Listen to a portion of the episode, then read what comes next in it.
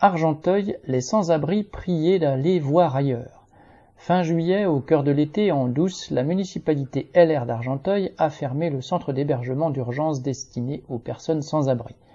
Il y a une quinzaine d'années, la municipalité PS d'alors avait transformé les locaux d'une friche en centre d'accueil destiné aux personnes sans abri qui sont très nombreuses sur la commune.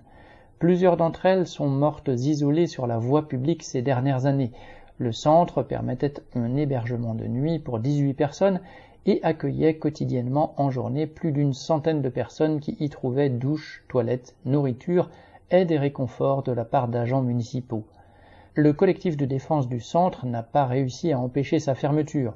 Depuis, il tente de surmonter la déshérence des personnes sans abri en leur apportant nourriture et soutien, alors que la municipalité n'a tenu aucune de ses promesses de s'occuper des utilisateurs de la structure.